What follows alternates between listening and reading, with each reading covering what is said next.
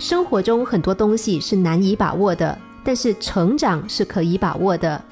也许我们再努力，也成为不了刘翔，但是我们还是能享受奔跑。可能会有人妨碍你的成功，却没有人能阻止你的成长。换句话说，这辈子你可以不成功，但是不能不成长。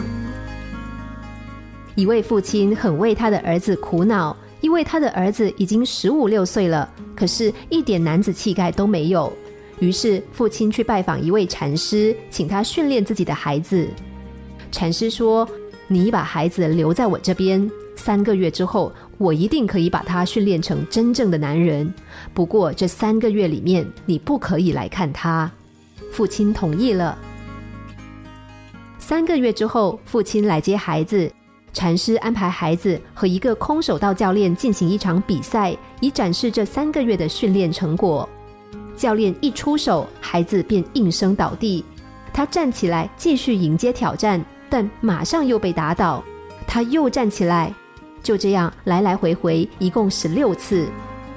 禅师问父亲：“你觉得你孩子的表现有没有男子气概？”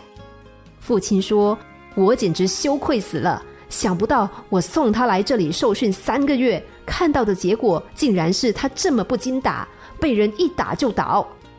禅师说：“我很遗憾，你只看到表面的胜负，你有没有看到你孩子那种倒下去立刻又站起来的勇气和毅力呢？这才是真正的男子气概呀！不断的倒下，再不断的爬起。”正是在这种不断的挫折中，我们成长了。男子气概并不是表现在我们跌倒的次数比别人少，而是在于每一次跌倒之后，我们都有爬起来、再次面对困难的勇气和不达目的誓不罢休的毅力。